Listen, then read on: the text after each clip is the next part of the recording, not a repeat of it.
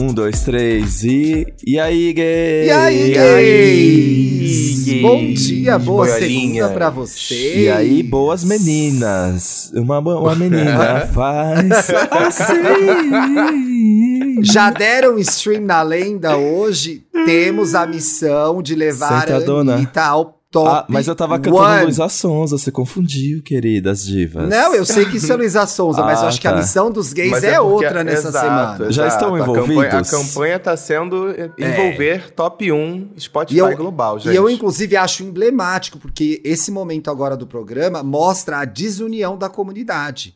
Porque em vez de focar numa coisa, a gente fala de vários assuntos. O foco essa semana é envolver em primeiro lugar no top global, gente. Então, foca nisso e vai. nisso. Fica ouvindo o dia Foca inteiro. Pra você que chegou aqui agora, o E aí Gay é um podcast exclusivo da Globoplay, como disse Sabrina Sato, que acaba de chegar na A Globoplay. Globo- Isso, a então eu posso Sato falar no falou. feminino agora, então tá, meus cabe a amores? Globo. então já era. Sinto Fluir. muito. Cabe a falou, Globo definir falado. melhor suas estratégias, porque se eu falo e a Sabrina fala, quem não vai Acabou. falar? Exatamente. Dois influencers desse porte. Mas é ela mesmo? falou, na Globo ou na Globoplay? Na Globoplay, Na. ela falou. Tá? Play, ah. Todo mundo me marcou nisso daí. Todo mundo me marcou nisso daí. Mas a gente está disponível em toda a plataforma de áudio. Então segue a gente aí na sua Exactly. plataforma de áudio. Se for no Spotify, dê cinco estrelas. Se vier com quatro estrelas, eu vou aí na sua casa dar na sua cara. Não interessa. No, no Apple Cinco Podcast estrelas já também pode- tem como avaliar. E aí escrever um comentário Não, é. por si, ainda por cima. Será que escreveram coisas sobre a gente no Apple Podcast? Não sei, vai lá dar uma Deixa olhada nisso. Boa É. Enquanto isso, apresente Ó. o nosso convidado.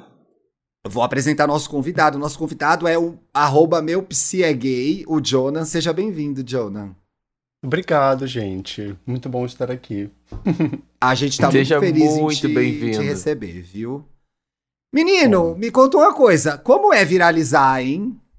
Que você viralizou Ah, semana passada. Nossa, eu vi um tweet, eu vi um tweet que é assim, POV. Você segue muitos gays na sua timeline. E aí era várias vezes seguidos aparecendo o story, as pessoas compartilhando o post da síndrome do bom menino. Como foi, cara? Você postou? Você não esperava? Como que isso aconteceu? Nossa, Tiff, foi uma surpresa enorme, porque eu fiz o post da Síndrome do Bom Menino quando o perfil tinha três dias de criação. Então, num dia eu tinha 40, 50 seguidores e em 48 horas tinha 15 mil.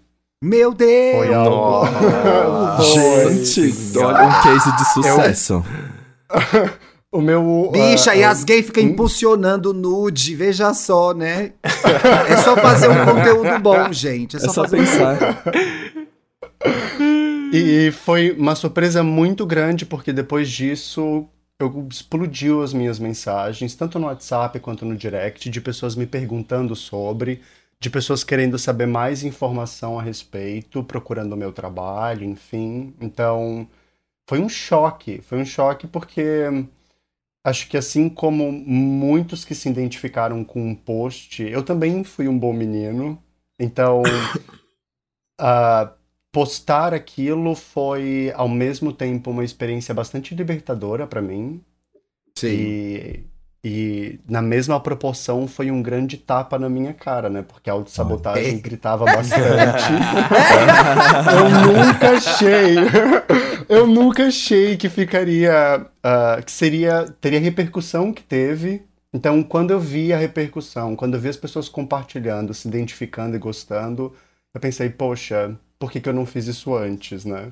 Sim. Então, Falou, ba- falou bastante ao nosso coração e eu tenho certeza que os meninos, Ai. assim como eu, foram muito marcados nesse post. Nesse fim de semana eu recebi mais uma vez por DM, gente, Thiago, você já viu esse post? Olha que legal.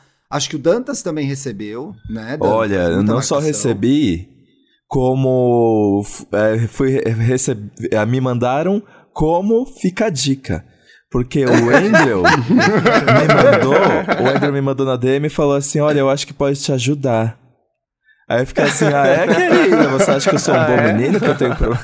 Mas o Andrew, ele é formado em psicologia também, né? Então eu já tô acostumado com ele, às vezes, trazer umas verdades do nada sobre mim, que eu não tava esperando.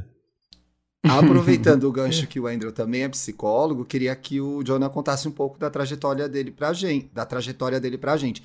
Você é relativamente novo na internet, mas você é Uhum. psicólogo, é um homem gay também, né? Aham.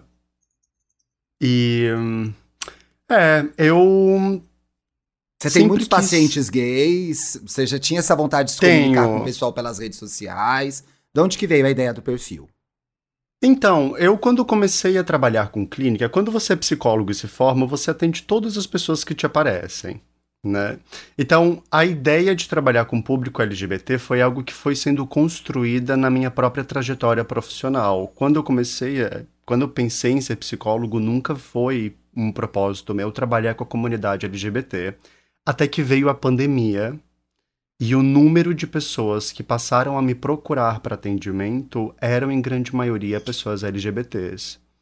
E aí eu acho que houve uma grande reviravolta na minha trajetória profissional no momento em que eu comecei a perceber que grande parte das histórias que os meus pacientes LGBTs me traziam, especialmente os homens gays, eram também muito próximas das minhas experiências e das minhas dificuldades trabalhadas em terapia. E aí eu me dei conta de que, bem, peraí, talvez as minhas questões não sejam tão minhas assim. E no instante em que eu passei a estudar e me debruçar sobre, eu percebi que haviam vários sintomas e várias experiências que nos unem enquanto comunidade, né? E aí eu comecei a trabalhar diretamente com pessoas LGBTs e hoje mais de 95% do público que eu atendo é composta por homens gays. Então, surgiu basicamente com a pandemia. Com a Olha pandemia aí. surgiram muitas coisas, né? Eu, em alguma medida, sinto. é, é, na minha trajetória com, com terapia, às vezes eu senti falta, tendo terapeutas hétero, de ter, de, de, de haver o entendimento dessa vivência, de conseguir se identificar. É, às vezes a gente tem que explicar muitas coisas para um terapeuta hétero, que eu imagino que uma Aham. pessoa LGBT vai Uhum. entender melhor aquela situação Sim. pela qual a gente está Uhum. passando, pela qual a gente passou, né? Essa é a, é a coisa que eu mais escuto, Ti, de todas as pessoas que me procuram. Eu já faço terapia, faço terapia com uma mulher hétero, e eu sinto que, apesar de o trabalho ter sido muito bom, ter me ajudado, há um limite. Existe até um lugar onde ela consegue me ajudar e não me sinto compreendido. E essa é uma questão, né? Porque eu, eu sempre digo para os meus pacientes. Só quem já foi um menino gay na escola sabe o que é a experiência de ter sido um menino gay na escola Sim. né? Sabe, sabe como é a experiência de andar na rua e perceber sobre a forma como você se veste, como você se expressa quando as pessoas te olham com um olhar de julgamento ou não. Então, isso é algo que profissionais heterossexuais, por mais bem preparados que sejam, não entendem. Porque com frequência pode parecer paranoia nossa, com frequência eles interpretam como sendo algo muito pessoal da nossa história e não compreendem que há um movimento coletivo de preconceito e discriminação contra pessoas que se identificam fora desse padrão de gênero masculino e feminino. Né? Então, aí- E É. aí eu não sei se os meninos conseguem se identificar com isso também. A gente se vê numa situação procurando, entre aspas, algum problema, alguma questão com a gente, né? Então, uhum, o que será que eu fiz de errado? O que será que eu faço de errado para as pessoas estarem é, é, me perseguindo ou me criticando? E aí, no final Sim. da linha, a gente acaba descobrindo que, na verdade, só é LGBTfobia mesmo. Eu não sei como é isso para vocês, pro Dantas e pro Paulo. Pode Hum, falar, Dantinho. Não entendi direito a pergunta. Pera. Não, é porque eu acho que assim, às vezes só é preconceito, Dantas, e a gente fica procurando um outro motivo na gente, sabe? Então é assim, Tá. ai, será que eu, eu fiz alguma coisa errada? Será que é, é- Será que eu sou egoísta? Será que eu sou interesseiro? Será que eu faço é, papel de coitado? Quando na verdade só é homofobia, entendeu? Sim, eu não sei é se você verdade. já, já Pra teve mim é essa sensação. difícil. Ai, pra mim é difícil esse processo porque, ai, gente, eu sou, eu nunca, eu sempre acredito no melhor das pessoas. Então, na verdade, eu sempre levo o problema como se fosse meu, assim. Todas Olha o bom menino que eu aí, passei, gente. Ó o bom menino aí! Sempre que eu passei algum episódio de homofobia, eu fiquei. a- a- a- claro, tirando os casos que, que, por exemplo, são ofensas, agressões, que é muito óbvio que é homofobia. Mas eu sempre levo como. Eu, eu, eu demoro para detectar quando a coisa é mais. Mais. Eu acho- Como é? Mais sutil, Uma coisa, sim. uma coisa que eu já, já, já vi acontecendo bastante, acho que conversa um pouco com o que o Thiago trouxe, é o, e esse de trazer o problema pra gente, é muito da pessoa achar que o tal comportamento que você tem, que você não deveria ter, é um tipo de problema, é um tipo, sei lá, de distúrbio, Uhum. desvio, e você acaba sendo recomendado, inclusive, por, por pedagogas de escola, a que a mãe encaminhe o filho para um psicólogo justamente porque tá agindo de Uhum. maneira XYZ, sendo que não, na verdade ele está sendo só, sei lá, afeminado, por exemplo, está se Ah, expressando de alguma forma, e a escola vê Sim. aquilo como algum distúrbio, algum desvio, e acha que tem que levar para o psicólogo, tem que levar para o psiquiatra, e coisas desse gênero. Então, acho que Uhum. essa, essa falha, às vezes, na escola, de olhar um comportamento de alguém LGBTQIA+, e já de cara falar, não, vai pro psicólogo que tá errado. Acho que de vez em quando isso acontece, e é muito duro, muito duro, realmente muito difícil. Uhum, Porque a gente uhum, começa, em- total, a gente já começa a entrar nesse mecanismo de funcionamento que é há algo de errado comigo e a gente Sim. acaba levando isso para a vida adulta também. Eu acho que com Sim. essas ideias a gente já começa a entrar um pouco no, no post que o Jonah fez no perfil dele, que é o post da síndrome do bom menino. E eu queria que ele definisse um pouco pra gente o que é essa síndrome do bom menino, porque de fato falou direto ao coração da nossa audiência, ao meu também, eu acho que ao dos meninos também. Então, Uhum. vamos entender um pouco o que que é essa ideia. Você pode falar pra Uhum. gente? Claro. Ahn, a síndrome do bom menino nada mais é do que um conjunto de sinais e comportamentos, isso é a definição de síndrome no geral, né? Um conjunto de sinais e comportamentos ah, que aparecem diretamente em homens gays. É algo que surge com pessoas LGBTs em geral, mas a ideia do bom menino aqui, ela aparece mais fortemente entre homens gays, porque ela surge como uma contraposição do modelo que nós temos do que é o papel do homem, que é o do Uhum. homem hétero, viril, agressivo, etc e tal.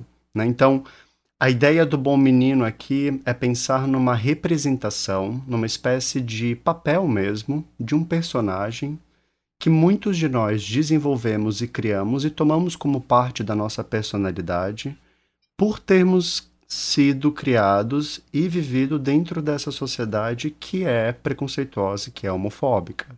Então, pensar na síndrome do bom menino é pensar em uma estratégia que nós, enquanto homens gays, desenvolvemos para poder lidar e sobreviver no meio que a gente vive, né? Porque desde a infância o nosso lugar de diferença ele é demarcado. Né? Eu, eu recebo muitas mensagens de pessoas me perguntando, Jonah, ah, como descobrir que eu sou um homem gay ou como que é o processo de aceitação? E eu sempre brinco que a sociedade nos tira do armário antes mesmo de pensarmos a respeito disso. Nossa, né? sim. Dantas, conta, tem- o Dantas Sim. conta muito essa história aqui, de que pra ele era. Ele nem sabia que ele era gay e as pessoas já Uhum. apontavam isso nele, sem ele saber, né? Exato. E aí você acaba crescendo como se fosse algo ruim, porque você não entende ainda a sua sexualidade, mas você já sabe que você é Exato. alguma coisa Exato. e que você, E é muito você já zoado é por isso. por aquilo. É. É. Exato, exato. Eu tenho algo de diferente que as outras pessoas não têm e que elas não gostam, não é aprovado. Né? É, Porque- tipo, eu nem sei se eu sou gay, mas eu já sou algo que deu errado, assim, porque as pessoas me excluem Uhum. por causa horror, disso. né? Uhum, uhum. Então, é, pensar sobre o bom menino é pensar nisso, né? O que que acontece com um homem gay? Primeiro porque estamos falando de um homem, ou Uhum. seja, vivemos dentro de uma cultura machista em que o homem tem certos privilégios sociais. Então, este menino gay que surge dentro dessa cultura ah, a partir desse lugar de diferença, né? Então, somos homens, mas não somos um homens dentro deste modelo do que é ser considerado Que é homem esperado, né? do que é esperado, exatamente. Então, além de diferente, parece que nós nos tornamos traidores dessa cultura, Uhum. né? Então, há uma desvalorização sobre a figura do gay. Por isso que vêm sempre as expressões em tom feminino, né? As palavras e os termos utilizados para nos definir sempre há uma conotação pejorativa com teor feminino, com um teor que nos desqualifica e que com frequência nos demarca nesse lugar de desvalor. De que nós valemos menos, de que nós. Agora, Jonah, a, a, a história do, do- desse personagem, dessa figura que a gente cria que é o bom menino, ainda Uhum. que ela nos deixe eventualmente reféns dessa, dessa, desse personagem bonzinho que quer ser aceito o tempo todo, né? Que não entende que Uhum. não há nada de errado com ele. Ela, ele é também uma forma de, de sobrevivência, né? Total. Porque você sendo uma boa pessoa, um bom filho, um bom aluno, um bom irmão, um bom primo, um bom neto, é, as pessoas vão deixar de te perseguir. Eu não sei se é essa a fantasia que a gente cria, é? A, cre- a- a minha experiência, Ti, mostra que muitos de nós gays desenvolvemos na infância uma certa crença de eu preciso mostrar para as pessoas de que eu tenho valor e sou bom, independente Hum, da minha sim. orientação sexual. Sim. Então, o bom menino surge aí, surge como uma forma de compensar os sentimentos de vergonha, de culpa e medo que nós desenvolvemos por conta do preconceito. né? Então, ok, é horrível sentir o que eu sinto, é horrível sofrer preconceito, é horrível sofrer bullying. Né? Eu falei agora há pouco sobre a experiência de ser um menino gay na escola e todos os meus pacientes, sem exceção, falam de como a escola foi um período muito delicado e muito traumático. Horrível, Então- foi horrível. Nossa, gente, eu mal horrível. podia esperar pra sair da horrível. escola. No último dia Foi de aula, não dei, horrível. tchau, não dei tchau pra ninguém. Só fui embora. Eu isso que, que você está comentando agora me chama muita atenção dessa postura de, às vezes, você não querer incomodar ninguém, você não querer ser desagradável para ninguém, você gera muito essa questão de, ah, eu quero ser um bom menino, pois eu quero agradar o próximo, já que, já que estou tão, estão tão desgostosos do que eu sou, vou tentar ser melhor para agradar todo mundo, sabe? Porque eu preciso, Paulo. Não é Isso. nem eu quero, eu preciso. Preciso. Uhum. Eu preciso encontrar uma forma de me sentir valorizado dentro dessa sociedade que o tempo inteiro me desqualifica. Esse é o ponto principal da história. O nosso sentimento de autoestima, de valor, ele vem a partir desse lugar de sermos bons meninos. Então, Sabe o que me um- o que me pegou nessa ideia do bom menino? Eu acho que pra cada um pegou de um jeito. Quando me mandaram um post, pra mim veio imediatamente. Eu me lembro que eu estudava numa escola super pequena de bairro, assim. Minha turma tinha oito pessoas, dez pessoas, sei lá, até a quinta série. Que era a escola que minha mãe Uhum. trabalhava, que os meus irmãos estudavam, etc e tal. E aí eu fui pra uma escola muito grande lá no meu bairro. E, e eu sempre fui um aluno mediano, assim. Nunca fui um bom aluno daquele que tira 10, nem nada. Eu era meio relaxado, eu não prestava atenção na aula, eu era bem mais artístico, né? Eu gostava de educação Uhum. artística, eu gostava de teatro. Eu não gostava, eu não, eu não estudava, gente. A verdade era essa, eu não estudava. Tá? Então, vou falar a verdade, eu não gostava. Eu ia pra escola me divertir.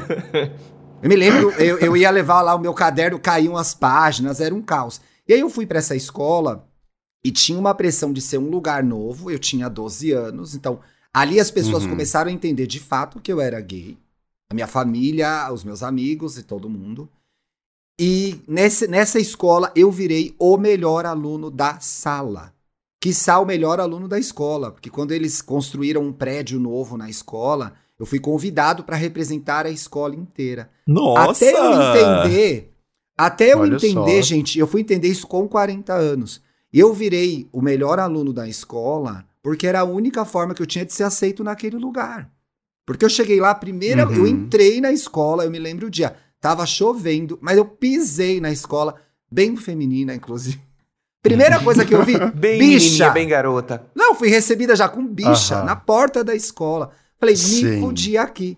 em um ano, eu era o Albert Einstein já. Eu saí de uma, uma porcaria de aluno pro Albert Einstein. E aí, porra, Thiago, ah, que legal, mas você era um, um bom aluno. Mas o tanto de coisa que eu perdi, sim. o tanto de, de vivência social, né? De relacionamento, o quanto de inseguranças, o quanto de dificuldade que isso me trouxe me relacionar com as pessoas é, é, até hoje, não tem medida. Então, assim, eu virei assim, o, o bom aluno, eu me identifiquei, quando eu li o bom menino, eu pensei, gente, o bom aluno foi o meu bom menino, sabe? Uhum. Foi como eu Sim. escapei da escola e Sim. sobrevivi naquele ambiente.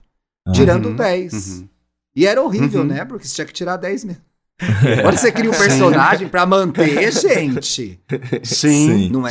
Sim. E isso tem desdobramento na vida adulta. Porque até hoje, pra mim, alguma tarefa. Até hoje não, isso tá mudando um pouco. Qualquer coisa que eu vou fazer tem que ser digno de nota 10. Então, eu criei Uhum. um standard pra mim, uma régua pra mim, que é: se não tiver a altura do que eu acho ótimo, nossa, acabou. Uhum. Acabou. Sim. Parece que eu virei o menino lá da escola de novo. É impressionante. Aham. Eu acho que pra mim, o que mais pesou no- na publicação é que eu acho que essa coisa de você precisar ser uma boa pessoa pra você ter a segurança de que você tem uma companhia, tipo, você agradar todo mundo pra você Uhum. ser gostado e não ficar sozinho, eu acho que pauta as minhas relações até hoje, assim. Eu acho que é realmente a forma como eu crio laço com as pessoas e por conta disso eu não sei como fazer isso de outra forma. Uhum. Então, por exemplo, eu tenho muito medo de ficar sozinho, assim. Então, uma coisa que eu faço é eu quero, eu quero ser uma pessoa que cuida das pessoas, que tem sempre o que as pessoas precisam, que tem as respostas, que tá ali pra quando as pessoas precisarem, porque eu vou ser uma pessoa necessária. E aí, por É conta uma disso, as espécie pessoas. de bom menino também, né, É. Dantas? E aí as pessoas, Total. por causa, por causa disso, vão continuar comigo. Então. E aí eu, pelo menos, hoje em dia, eu tenho o Andrew que já catou isso em mim. E aí várias vezes ele para pra conversar e fala: Olha, você não precisa se colocar nessa posição. Não sei se você tá percebendo isso que você tá fazendo. O Andrew faz muito isso e ainda bem que eu tenho ele, assim, mas quando eu vejo, eu tô, tipo, me desmembrando pra ser o que as pessoas es- precisam. Pra ser o que as pessoas precisam. É. E- E aí você isso me- esquece de você nessa hora, né? É, e isso também Sim. atrapalha muito a minha vida amorosa, porque parece que eu tô sempre. é, eu não consigo é, tá pau a pau com alguém. Eu preciso ser sempre a pessoa que vai. Não servir. Fazer mais concessão, talvez. Mas ser fazer mais concessão, sim. Uhum. Como que foi isso pra você, Paulo? Você, você se associou com essa ideia de bom menino também? É, eu, é, isso ah, que eu ia o Paulo é um comentar agora. fofinho. Eu, eu, eu, é, eu, não, eu, quando eu me deparei com esse conceito do bom menino, eu voltei muito no- nos tempos de escola para pensar sobre, falei, como, como eu- era meu comportamento dentro de sala e com os meus amigos e tudo mais. E eu sempre fui muito expressivo e sempre fui muito, eu era considerado inclusive na época da escola o menino do grupinho de dança, porque eu andava com um grupo Exibido, de... né, gente? Exato. eu andava com um grupo de meninas, as meninas faziam jazz, eu não fazia jazz na escola, eu tinha que fazer judô, né? Não podia fazer jazz e tudo mais na Tinha escola. isso. Então, na hora do recreio eu sempre estava muito com elas, sempre nunca nunca me senti reprimido porque elas estavam sempre comigo e me ajudando quando aconteciam situações desse gênero de ah, ali afeminadinho, ou, ou o menino que dança na escola, não tem vergonha, não sei o que, não sei o que lá. Então eu tive muito apoio delas. Então acho que isso foi uma Uhum. coisa que me ajudou bastante. Porém, quando eu voltei nesse tempo de escola, eu reparei que um dos meus melhores amigos que eu carrego na vida até hoje, tô apaixonado por ele, Belchior, inclusive ele é ouvinte do podcast. é, um beijo, senti- Belchior. eu senti que tiveram vários momentos na, na vida em que ele estava se colocando nesse lugar de, de querer ser uma boa pessoa para os outros, para querer se proteger de alguma forma das agressões que ele estava recebendo dentro de sala. E, infelizmente, por exemplo, naquele momento eu não tinha maturidade nem idade suficiente para poder entender esse tipo de coisa. Então, acho que quando eu me deparei com um post, o que mais me bateu foi essa sensação de tipo, putz, podia ter feito diferente. Putz, podia ter entendido melhor aquela, aquele posicionamento, aquela, aquela situação, aquela coisa. Então, Uhum. acho que a Sim. sensação que bateu um pouco em mim foi um pouco dessa, sabe? De ter reparado que pessoas à minha volta estavam nesse lugar de bom menino e que a gente acaba não notando, inclus- inclusive, sabe? Que foi Agora, tendo isso, em, tendo isso. Então você era um menino vista- mau, que não, que não compreendia os bons meninos. Foi esse o resumo que eu tirei dessa situação. Era você então, Paulo, que Ele que é acabava com fazia a gente na bullying. escola? É Ele isso que que fazia Um bullying. pouquinho, um pouquinho. Não vou nem mentir, gente. Na época de escola eu era, eu Carioca, era um né? pouquinho da pessoa Carioca do, não do tem. bo- bullying, Lá no Rio de Janeiro não tem bom menino. Lá é uma grande guerra. Pessoas praticando bullying uma contra as Já dizia, outras. já dizia Anitta, menina má. É isso, gente. Ela já é muito tempo e é verdade, é carioca. É verdade, é verdade. Mas tem um outro comportamento também, e eu acho que tem esse desdobramento no post do Jonan, que é a gente Uhum. às vezes escolhe dois caminhos, né? O de ser o bom menino ou de tocaram foda-se. E aí aloprar mesmo. Tem isso sim, também, tem? sim, Não sim, que o Paulo sim, tenha é- feito isso, mas pegando o gancho. É, não, estamos colocando palavras na boca dele. É, longe de mim. é, eu acho que o grande ponto aqui é o seguinte: lidar com a experiência de preconceito é, um- é horrível. Com frequência nos causa sentimentos de vergonha, de culpa e de medo. E é isso. Uhum. né? Então, parece que chega um determinado momento das nossas vidas, e isso acontece logo na infância, em que nós pensamos o seguinte: ou eu me torno alguém em que essas pessoas gostem e elas podem esquecer e compensar a minha sexualidade, ou eu literalmente taco foda-se e odeio todo mundo e a todos. E aí eu acho que fica bem evidente quando nós percebemos nas nossas amizades nas nossas relações quem são os bons meninos e quem são aqueles que se revoltaram. Porque na vida adulta fica muito explícito. O bom menino, ele se coloca solícito, se coloca disponível para as relações, ele escuta todo mundo, faz até um certo papel de terapeuta nas famílias e nas rodas de Ai, amigos. Eu não vou nem entrar nisso agora. Eu não tô aguentando mais. Eu vou sair da sala, gente. Eu não, tô- eu não vou Para sobreviver esse programa programa. agora. Para agora. Meu Deus. É isso mesmo. Eu já falei que eu tenho horário disponível. Por favor, gente. Ou em compensação, ele simplesmente se revolta e aí começa a se desenvolver uma personalidade mais independente, mais fechada, com mais dificuldade de estabelecer relações com as outras pessoas. E isso aparece em toda a vida, né? Com a família, meu marido, no o meu trabalho. marido é revoltado. Meu marido é revoltado. Não era bom menino, era o revoltado. Uhum, uhum. Dá pra ver a diferença, é. Então, fica bem Agora, marcado, Jonah, né? a gente vive a experiência, cada um de, de uma forma, talvez tenha, tenha pessoas que até não tenham vivido, mas quem viveu a experiência do Bom Menino, que marcou a gente lá no post, que mandou, encaminhou o post pra gente, Aham. dá pra se, como eu vou dizer isso de uma forma... Não, dá, não precisa jogar tudo fora do Bom Menino. Não tem coisa boa do Bom Menino que a gente pode manter? Claro, claro. Pensa o seguinte, Ah, o bom menino é uma estratégia. Como qualquer outra estratégia que nós desenvolvemos, ela tem dois princípios: garantir nossa sobrevivência e autocuidado. Uhum. De uma forma disfuncional, mas ainda assim com o objetivo de garantir o autocuidado. Então, é claro que ser um bom menino também foi algo benéfico para as nossas vidas. Foi o que nos garantiu chegar na vida adulta. A sobrevivência ela não é só física, ela é também emocional, né?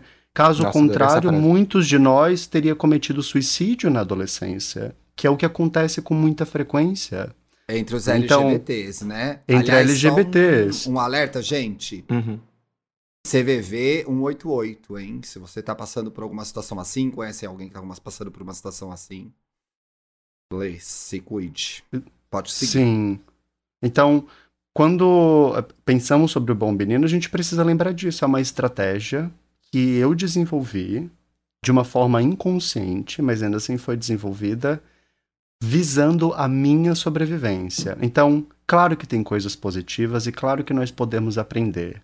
Eu acho que a grande sacada é conseguir pensar que existem outras possibilidades para além do bom menino.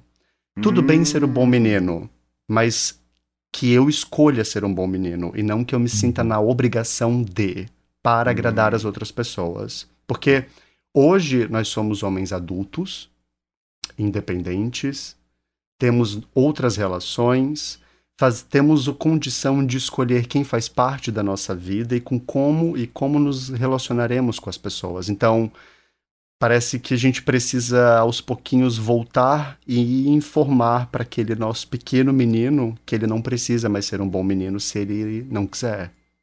Tá Uhum. tudo bem, tacar o foda-se de É aí quando. que o bicho pega, audiência. Porque a gente sempre, inconsci- inconscientemente, a gente se coloca na situação de bom menino, né? Nos relacionamentos, no trabalho. Com A gente não sabe outra família. forma, né? E eu, Eu acho acho que às que vezes a gente sabe. até sabe as outras formas, mas se esquece de usar em determinadas situações, né?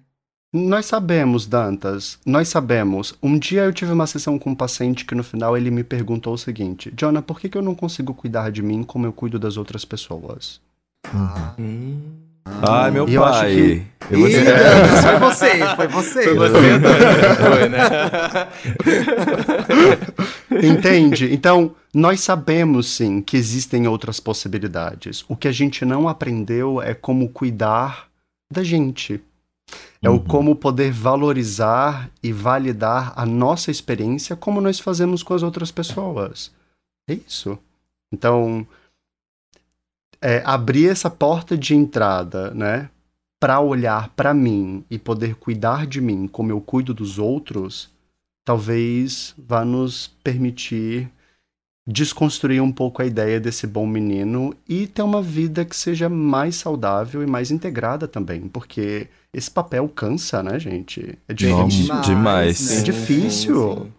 Eu, eu- eu acho que o que, eu, o que eu ia comentar com o que o Jonathan tá falando é, é um pouco daquele exercício de você se perguntar pra você mesmo, sabe? Se isso aqui está me fazendo bem, isso isso aqui que eu tô. A Uhum. forma como eu estou agindo está, está sendo saudável para mim. Acho que é, um- é um pouco Aham. dessa pergunta, né, John?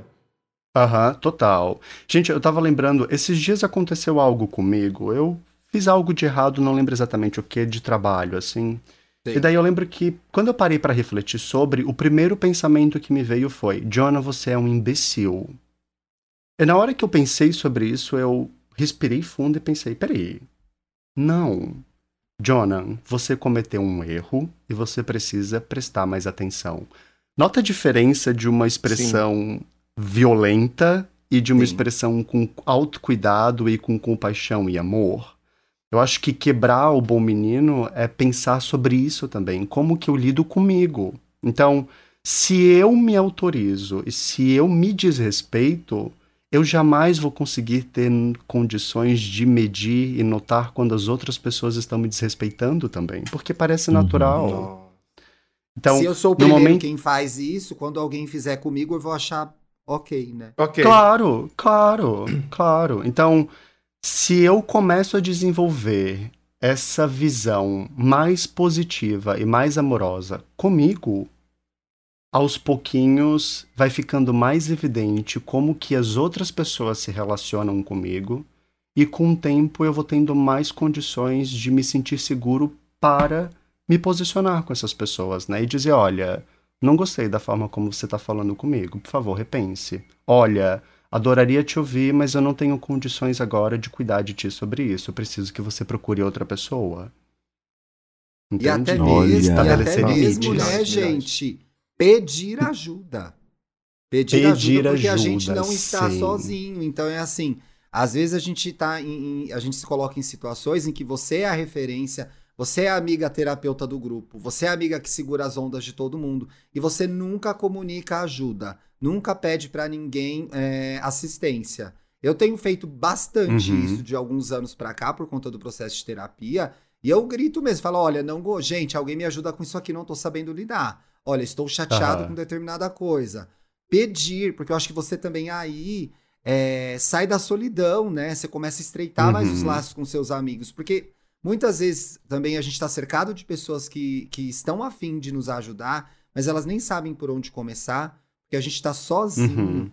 Pior, e Uhum. tendo conversas cruéis conosco, né? Que é aquela conversa Sim. no espelho. Ai, você não é bom o suficiente. Ai, nossa, o que você contou, né? Ai, seu imbecil, Uhum. olha o que você fez. É é bastante comum a gente cair nesse lugar, né? Super, super. E eu fico lembrando assim de quantas e quantas vezes eu saí com caras e conversei com amigos a respeito, e sempre que eu faço perguntas simples de como que eles se sentem, de como que está a vida deles, de como que eles se relacionam, com muita frequência eu escuto sobre a solidão de ser um homem gay, de estarmos Uhum. rodeados de outros outro- de outras pessoas, de pessoas LGBTs ou héteros, enfim, mas de não termos esse espaço de sermos de estarmos vulneráveis, Vulnerável. de falarmos das nossas dificuldades. Por que isso? Eu acho que a repercussão do post do Bom Menino é um ótimo exemplo de como as nossas dores são coletivas, mas nós tratamos como individuais. Então, Uhum, eu guardo pra sim. mim e não me permito falar, sabe? Quantos de vocês conversam com os amigos de vocês sobre os traumas que viveram na escola, por exemplo? Boa. Quantos de vocês se permitem chorar na frente dos amigos, por exemplo? Nossa, Entende? nunca. nunca. Eu já chorei no podcast, não chorei na frente de ninguém. Então. É verdade, Acho é que- muito bem. E, quantas vezes a gente tá, pelo menos, ah, eu acho que isso talvez seja um pouco geracional, e eu reparo nas conversas com os meninos, pra mim ainda, os meus amigos que têm 40, 50 anos, Uhum, é bem mais difícil acessar esses momentos traumáticos. A gente realmente uhum. se encontra, faz graça, faz piada, Aham, aham. depois vai todo mundo E não chorar sai em daí. casa. E não sai daí. né? Isso. Então existe aí uma Uhum. dificuldade de criar laços mesmo, que eu consigo notar a diferença geracional, né? Os 10 anos de diferença Uhum. que eu e os meninos temos é- é- é- tornam isso pra mim evidente. A minha geração, que talvez tenha ainda sofrido mais com, com homofobia, com LGBT, com LGBTfobia, tem uma dificuldade de conexão e de laço, né? Manter um amigo gay dá trabalho pra caramba. Você vai atrás da gay, fala, gay, mas você tá bem, puxa a gay pelo rabo. Venha, o que que tá acontecendo? É, é um investimento, Aham. porque existe essa dificuldade de, de, de se mostrar vulnerável. E na vulnerabilidade a gente se conhece, né? Sim. Sim, sim. Gente, tipo, on- há uns dois, três dias atrás eu recebi aqui em casa um amigo, que é o meu amigo mais antigo, assim, mais de 12 anos de história. Nós estávamos justamente falando sobre a página, sobre a repercussão que teve. Uhum. E eu descobri que ele estava passando por uma semana super difícil. Depois de falarmos e comemorarmos, etc e tal, ele começou a compartilhar comigo um pouquinho da semana super constrangido e super desconfortável, me falando que não queria me prejudicar, que não queria criar um climão. Eu olhei pra cara dele e falei: "Viado, eu sou teu amigo, pelo amor de Deus.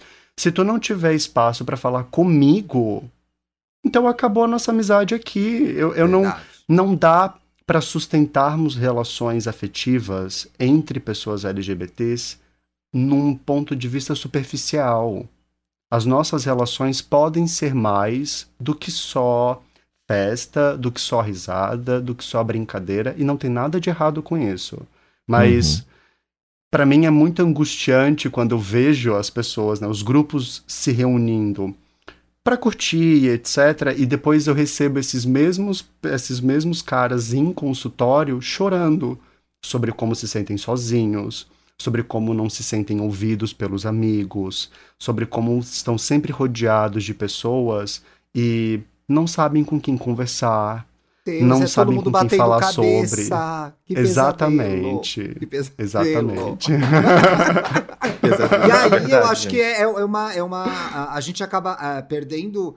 Vou tentar levantar um pouco pra gente terminar pra cima, né? Eu acho, que a gente, eu acho que a gente perde a possibilidade de se encontrar em algo que, apesar de doloroso, é comum, né? Sim. Quem melhor que um Uhum. outro gay pra entender o outro, né? Eu acho que a gente perde essa Sim. chance, né? De se fortalecer, de Sim. se unir, né? Sim. Eu, Exato. eu- você, você tava falando isso agora, da- da- das amizades, desse- desses encontros. Eu acho que a partir do momento que a gente entender que as amizades, se elas estão ali pra gente para ir no barzinho, pra ir na festinha, mas que elas também estão ali pra gente poder pegar na mão pra pra pedir ajuda, acho que quando a gente começar a virar Uhum. essa chave é quando a gente começa a se encontrar e a se permitir. É, é, esse- é nesse encontro com as amizades que às vezes as, as- algumas soluções, não todas, né, galera? Uhum, uhum. né, que você Uhum. consegue encontrar pra sua vida. Eu acho que é. E é interessante como as pessoas vão se tornando amigas nossas nos momentos difíceis. Sim, né? Exato. Sim. É muito interessante. Os Sim. meus melhores amigos, a gente se encontrou em momentos difíceis. Em que a gente Sim. dividiu muito a vida um com o outro, em que a gente pôde ajudar um ao outro. É, é, Uhum. não, não tem como criar intimidade sem falar de coisa difícil, né? Sim. É. Acaba Sim. se Ô, tornando gente. superficial, né? Tem um Eu- programa sobre amizade pra gente fazer aí, hein? Justo. É verdade, nunca parei amizade pra pra pensar sobre aí. isso. É. Sim. De quem Ai, que é a gente, próxima eu pauta? me- Ó. Ah, é a minha, mas ai, lá. talvez eu já tenha o programa fechado. E não Oba. posso falar muito sobre. Vai que não acontece, né, gente? Mas. Ai, gente, mas o pior é que eu, como canceriano, gente, pra mim a minha chave já tá virada. O problema é ter mais pessoas com chaves viradas do meu lado, porque Ser meu amigo é saber que você vai ficar ouvindo um monte de vezes sobre meus sentimentos e sobre meus desabafos. Só que aí eu sempre fico Mas tipo, a gente nossa. gosta! A gente Sim. gosta. É, mas eu fico tipo, ah, eu devo estar muito chato. Sempre que eu. Nossa, sempre que eu desabafo pra alguém, eu peço desculpa depois. Eu acho isso ridículo Não. em mim, mas é muito Não. automático. Não. Não! Acho que tu pode começar aí, Dantas. Pode começar aí. Sempre que aparecer vontade de compartilhar algo com um amigo e surgir uma vozinha te dizendo pede desculpa, você está sendo inadequado, vira e fala pra ela, ok, obrigado, mas tchau. Olha, Eu consegui fazer isso no último programa.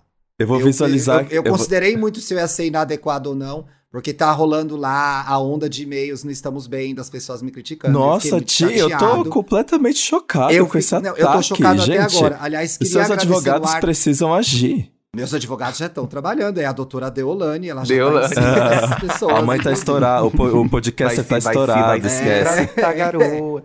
É, é, é uma- é uma onda bem específica, eu sei que vai passar, porque ela tem, a, ela tem a ver com o tamanho do programa. O programa, de fato, atingiu novos patamares de audiência, a rejeição Graças a aumenta. Tem tudo a ver. Exato. Mas eu achei bastante vou- específica sobre mim e sobre o meu jeito de ser. E aí, eu em algum momento Homofobia. tergiversei, fiquei na dúvida, e aí, gente, na dúvida, eu tinha um professor na faculdade que mudou a minha vida, Ricardo Alexino, um homem negro, um homem gay, que ele dizia sempre pra mim, Thiago, na dúvida é homofobia.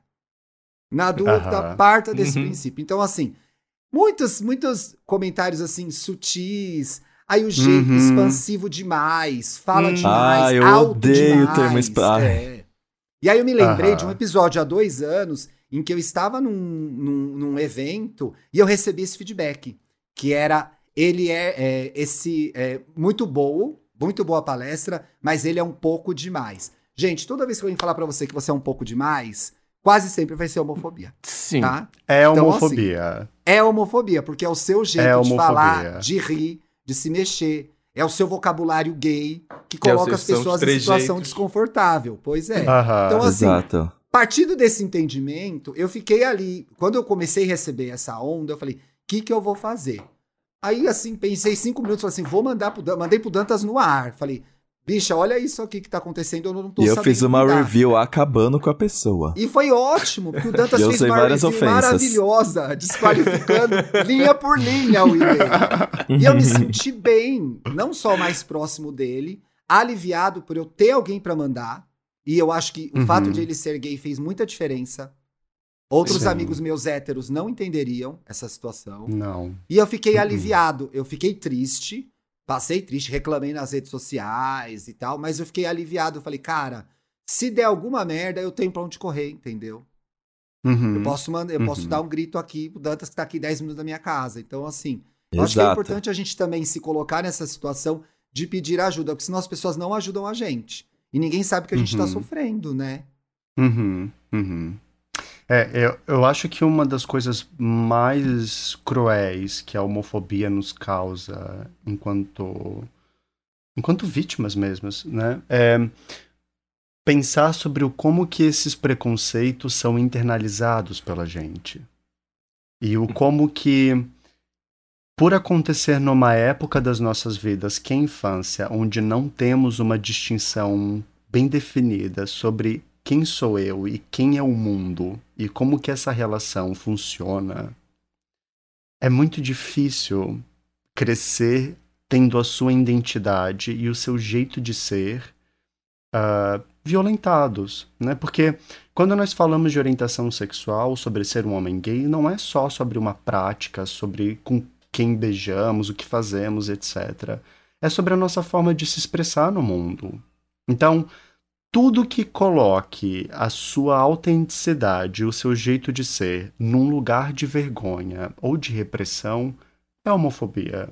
E daí que é falar alto demais. E daí que ele anda de determinado jeito. Por que não? sabe o que é cobrar? Foi cobrado seriedade.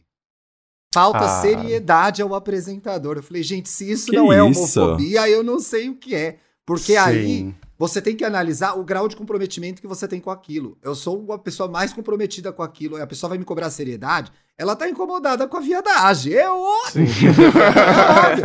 Então você fica ligado no seu trabalho. Exatamente. E eu sei que tem muito ouvinte que tem trabalhos de naturezas diversas e, e ambientes muito mais opressores, opressores do que a comunicação, que é cheia de viado. Aham. Que é, cara, fica ligado. O quanto que você tá fazendo de concessão, que às vezes até em alguma medida é necessária. Eu falo essa palavra com bastante dor, inclusive.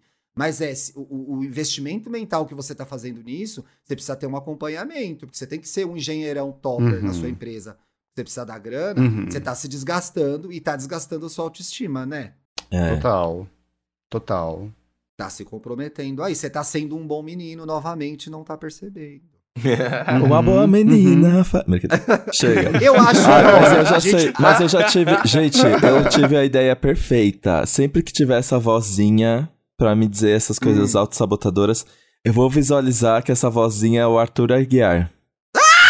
Nossa, vai ficar tão fácil. Vai ficar tão fácil. Gente, a minha autoestima vai estar de milhões a partir de agora.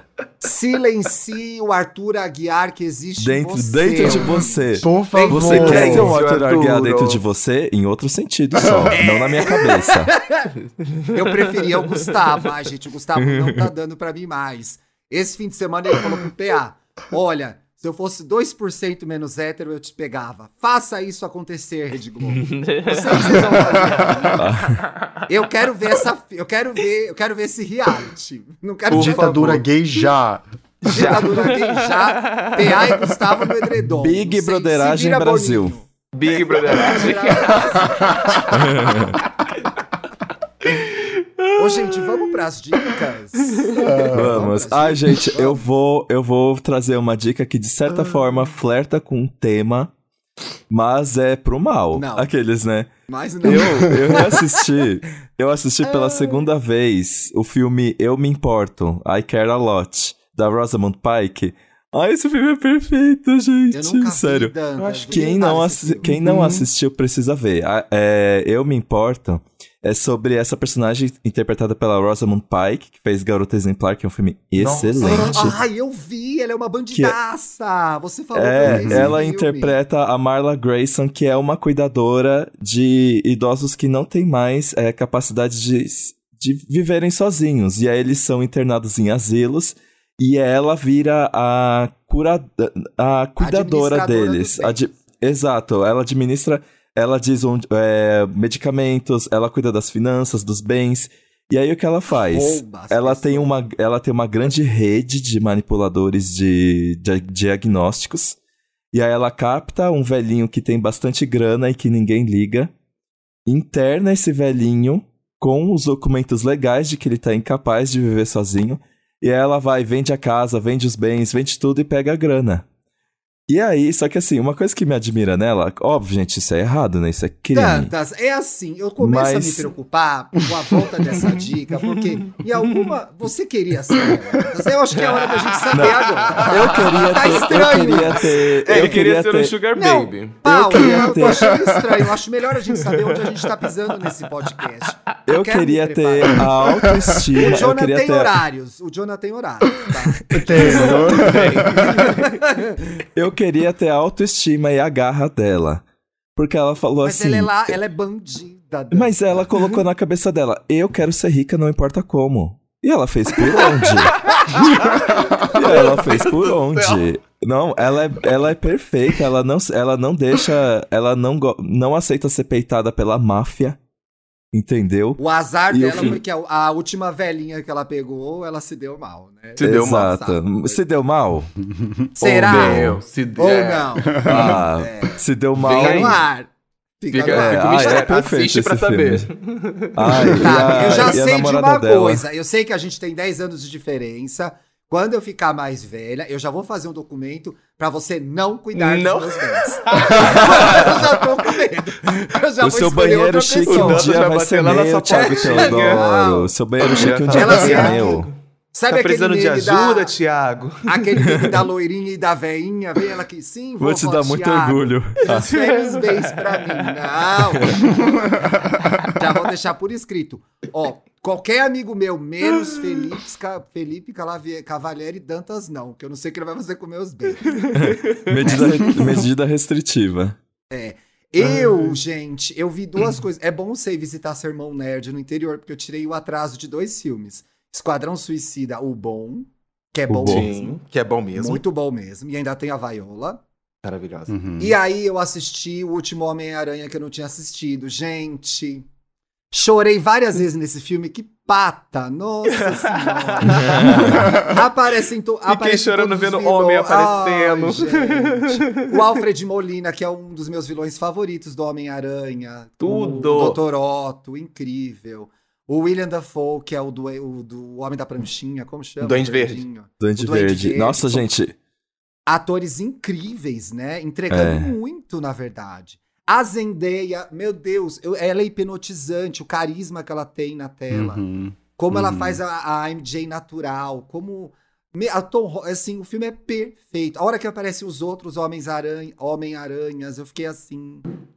Passada, Nossa. chorei várias Passada. vezes, né? Muito. O, o filme propõe uma. É um filme sobre amadurecimento, como sempre é um filme do Homem-Aranha, principalmente esses do Tom Holland, né?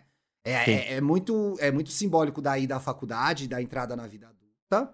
Aham. Mas também é um filme sobre redenção, né? Hum. A redenção dos, dos outros é, personagens, a redenção dos vilões. Impecável, gente. impe- O filme é perfeito, assim, não tem um defeito no filme. Eu não consigo achar um defeito pra criticar. Sim, Muito é um filme muito gostoso de Né? assistir. E Muito eu gostoso. acho, eu vou ver de novo com certeza, Paulo. Eu acho que a vibe saudosista que ele dá nos nossos corações que, que acompanharam os outros Homem-Aranhas quando saíram e tudo mais é, é sensacional, sensacional. Ai, sensacional. gente. E a menção indireta ao Miles Morales. Nossa, eu dei um Ah, grito. Ai, olha, ali, Eu dei, eu dei um ali gritão fiquei, de hum.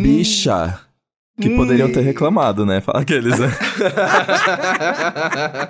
eu acho que eu Você gritei não mais foi com um bom isso menino no cinema, né? do que quando, um do que quando os, os aranhas apareceram. Porque eu realmente não esperava essa referência. Não, aquilo ali foi, pegou todo mundo desprevenido. É, eu, a Marvel tá querendo trazer ele aí, mas acho que vamos esperar um pouquinho pra ver. Que quando Será que não vem Hum, logo, gente?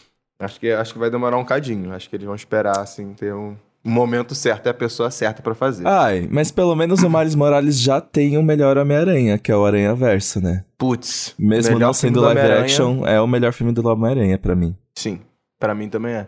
Aproveitar que eu já tô falando aqui e já dar a minha diquinha, inclusive para as gays que estão escutando, serem mais gays ainda enquanto escutam. Dá pra ser mais gay, gente? Dá, Meu Deus. dá. Meninas É malvadas. come- É só Menina- eles chegarem em casa.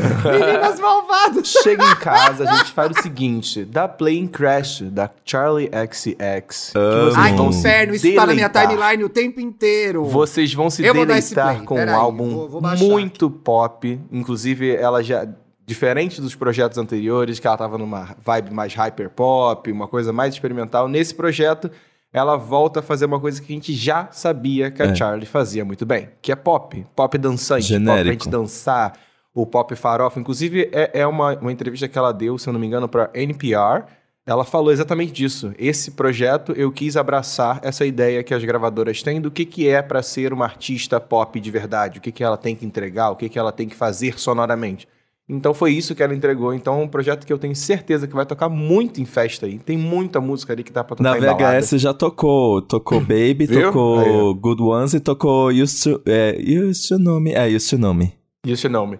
E Já então salvei, já salvei. é muito muito gostoso, fica aí essa dica. E pra quem tá querendo algo- já uma coisa mais experimental, por outro lado, já fica aí a Motomami. dica pra escutar Motomami Uhum. da Rosalia, que também tá um álbum maravilhoso. É incrível o talento que essa menina tem de misturar as essências dela espanhola com outras referências. Inclusive tem uma música que tem uma pegada muito de samba que ela jogou ali no meio. Então é uma Mentira, menina é sério? muito Sim, é uma menina muito, é uma menina muito talentosa e criativa. Eu acho que é esse o termo que eu gosto de definir a Rosalia. Ela é muito criativa, ela é muito doidinha das ideias, e sai, sai misturando tudo e acaba fazendo um álbum maravilhoso que é esse Motomami, que ela Gente. lançou sexta-feira passada. Homofobia realmente é inveja, porque se ser gay é errado, porque Deus co- continua nos entregando tantas coisas incríveis, né? Motomami, Crash. Eu, Ai, ai, queria, ai. eu queria me intrometer na dica do Jonah, porque eu queria que ele falasse do, li- do livro que ele indicou no Instagram, que eu estou sofrendo horrores pra achar. E eu quero criar um Uhum. movimento para alguém reeditar e republicar esse livro. Então eu queria que você falasse um pouco sobre ele. O Autoestima para O- Homossexuais. O Autoestima para Homossexuais, né? É, Esse é um livro muito, muito, muito interessante, muito completo também, e tem uma leitura até um cer- de uma certa forma densa, porque o autor ele vai trazer basicamente três elementos no livro. O primeiro, o como que a nossa autoestima ela é formada, e ele vai falar o que, que é autoestima, como a nossa autoestima ela é constituída a partir dos nossos modelos familiares, a partir das nossas relações sociais e das nossas primeiras experiências na vida.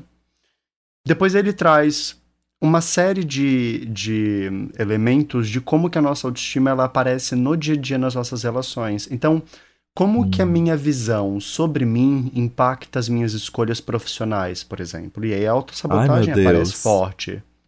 Né? Então, como afeta os nossos relacionamentos? E aí surge Uhum. insegurança, é, ciúmes e etc.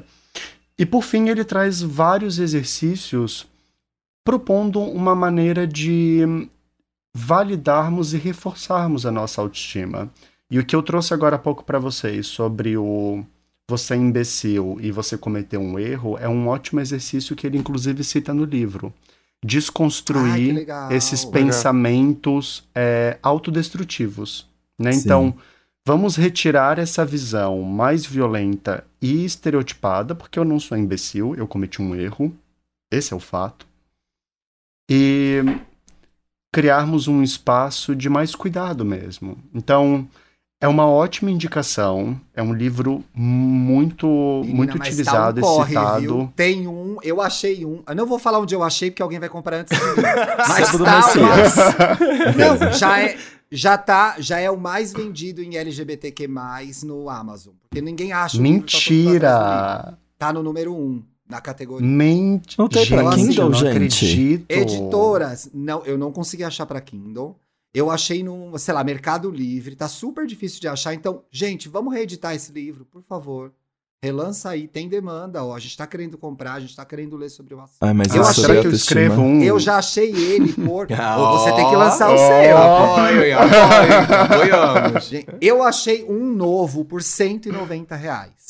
Meu Deus! É assim Mas, que tá mas, de achar. mas, Ti, mas, Ti, eu vou te falar uma coisa. Eu postei É. ontem um Reels na página falando sobre o livro. Sim. E eu recebi várias mensagens de pessoas falando que conseguiram comprar ele mais barato do que eu paguei na época, quando eu comprei, pela Amazon. Então eu acho que. eu tô aqui Então, pensando acabou que. na Amazon. Acabou na Amazon. Eu não acredito que já não esgotou o estoque da É. Amazon, gente. Por um dia. Meu Deus. Por um dia. Por um dia. Você que já leu o livro, me manda uma DM, eu compro o seu livro, você me manda por Sedex. Vamos fazer isso.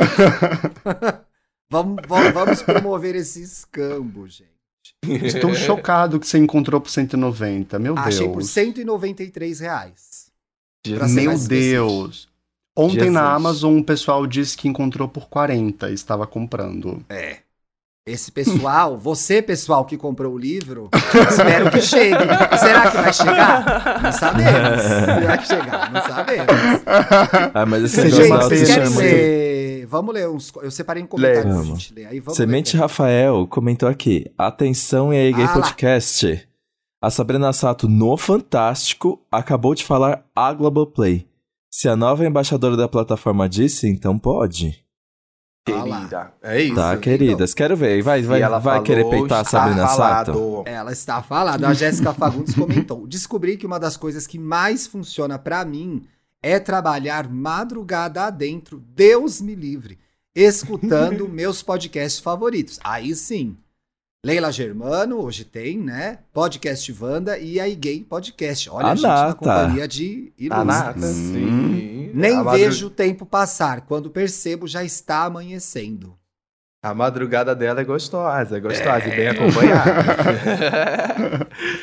o Adriano comentou assim: o Fit e aí Gay Podcast, Limonada Podcast, deveria ser recorrente, uma vez por mês, um episódio conjunto. Eu apoio, acho Você legal. apoia, eu apoio, Apoio, também. eu apoio, eu gosto de Aliás, gente, estamos no ar lá no Limonadas falando de divas.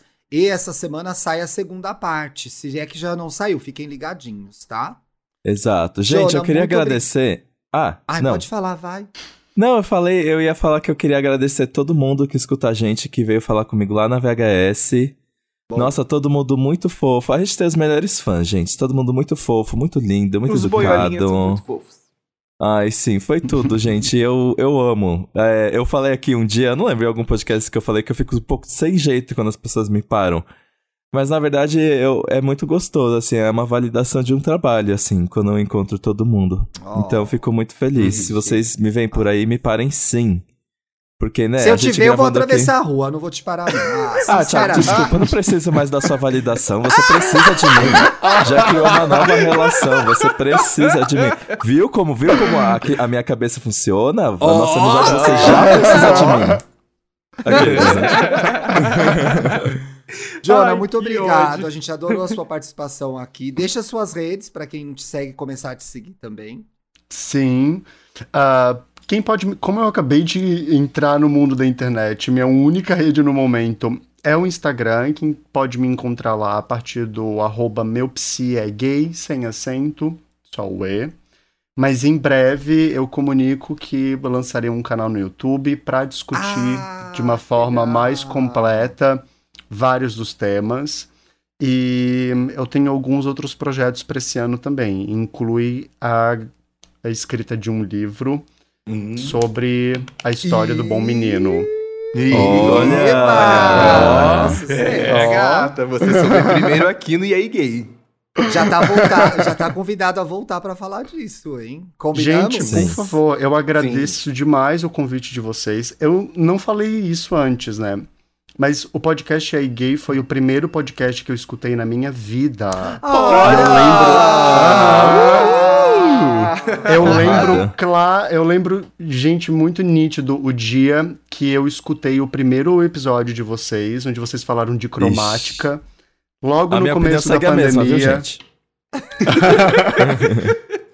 E eu me super me identifiquei, adorei e sempre imaginei a possibilidade de um dia participar. Então, pra mim é muito louco de estar aqui Ai. agora, dividindo Ah. esse espaço com vocês. E legal. eu espero não precisar viralizar de novo pra receber um novo convite, né? Não, para. Nossa, foi o match, foi o match perfeito.